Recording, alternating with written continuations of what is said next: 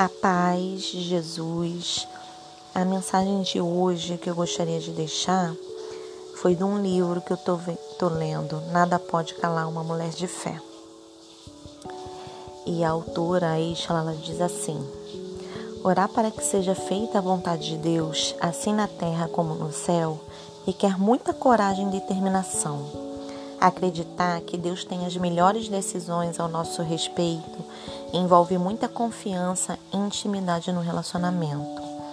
Deparar-se com o sim do céu na nossa caminhada muitas vezes significa assumir um novo olhar sobre a nossa realidade. Enxergar a realidade sobre esse novo olhar requer coragem e vontade de viver. Porém, quem tem uma história de amor com Deus tem um uma história de amor com a vida. Deus é o autor da vida. Ele não nos enganou sobre a questão do sofrimento. Antes, nos advertiu de que neste mundo, neste plano e nesta realidade passaremos por aflições. Se as aflições são eventualmente inevitáveis, precisamos aprender a lidar com elas à maneira de Deus, ou seja, da forma como Jesus nos ensinou. Lucas 22, 42. Pai, se o Senhor quiser, afaste de mim este cálice, porém eu quero fazer a sua vontade e não a minha. Naquele momento de dor, na trajetória de Jesus, o grito do Pai era: Aguente firme, filho, você vai dar conta da sua missão. Ao aceitar o não de Deus na terra, Jesus estava conquistando o sim do céu para toda a humanidade. Nossa redenção é, é resultado de um momento não de Deus ao seu próprio Filho Jesus. Como você pode ver, o sim ou não de Deus são apenas uma questão de ponto de vista. Quantos, quantos dias passei chorando, tentando arrancar de Deus uma explicação que fizesse algum sentido para mim, como se, a sua, como se as suas explicações pudessem atenuar a minha dor. Naquele tempo de profundo pesar, passei até mesmo a compreender as razões daqueles que buscam um meio de comunicação com os mortos.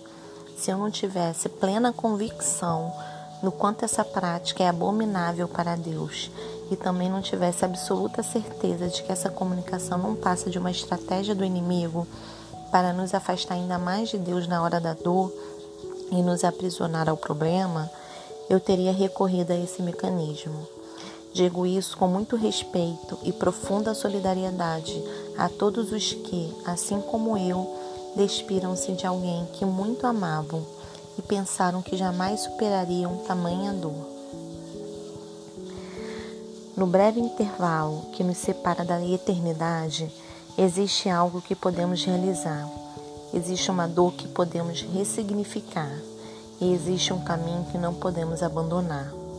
Como disse o apóstolo René Terra Nova em seu texto, alguns com mais longos dias de vidas, outros com dias menos extensos.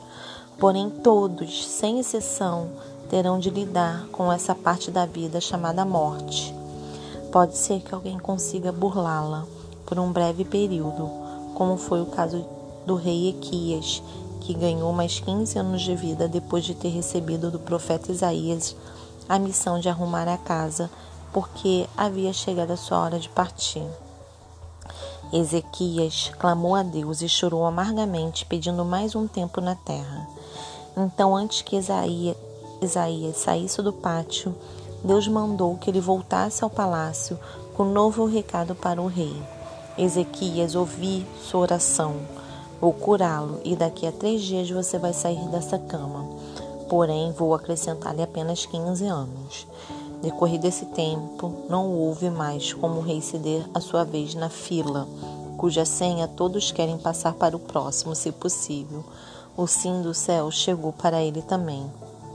Lázaro foi outro, que já morto há quatro dias ouviu seu nome sendo chamado pelo próprio Deus encarnado. Não podendo resistir ao som daquela voz, voltou para seu corpo, já em estado de putrefação, pelos quatro dias de sepultamento, pelos quatro dias de sepultamento.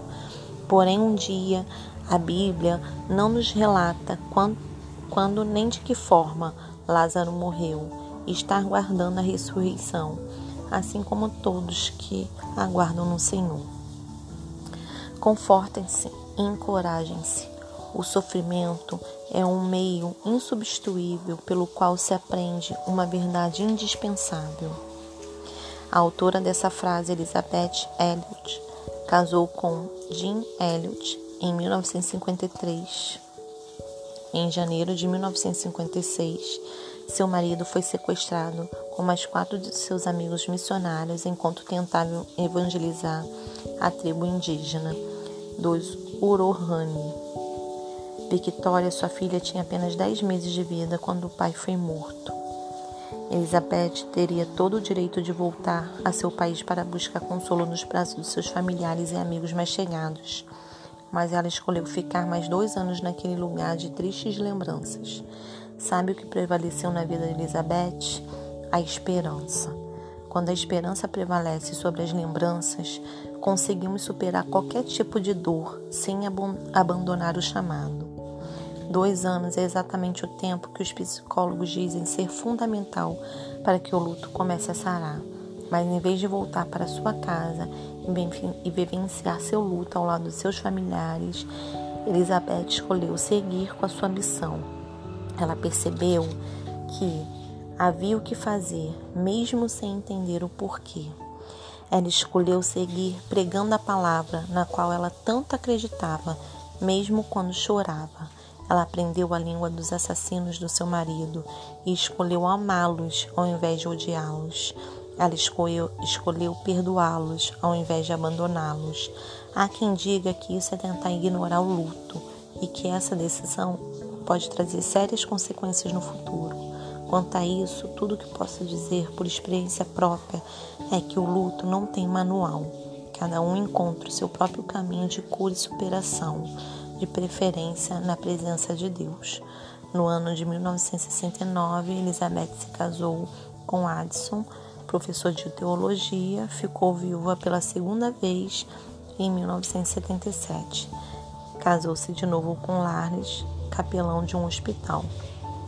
Deixou-nos um legado como escritor, palestrante e também como colaboradora na tradução da Bíblia, nova versão internacional. Elizabeth enfrentou muitas dores, mas nunca desistiu. Ela morreu aos 80 anos, 88 anos de vida, mas o seu legado permanecerá para sempre vivo em nosso coração. Foi ela quem definiu o sofrimento como ter o que não se deseja e desejar o que não se pode ter.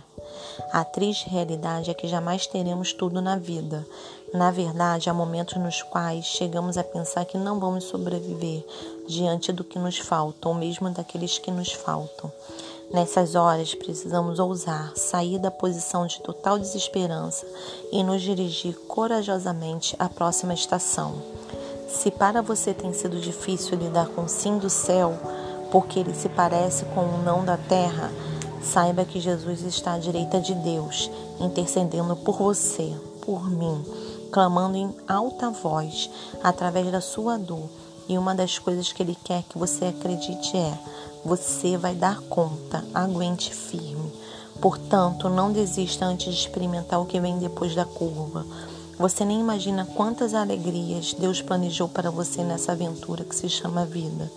Então, fique viva, ame a vida, espere pelo melhor dessa trajetória entre o hoje e a eternidade. Afinal, seja você uma jovem de apenas 88 anos ou uma idosa de 17 anos, a eternidade é logo ali. Boa noite, pessoal. Que a esperança sempre prevaleça nos nossos corações.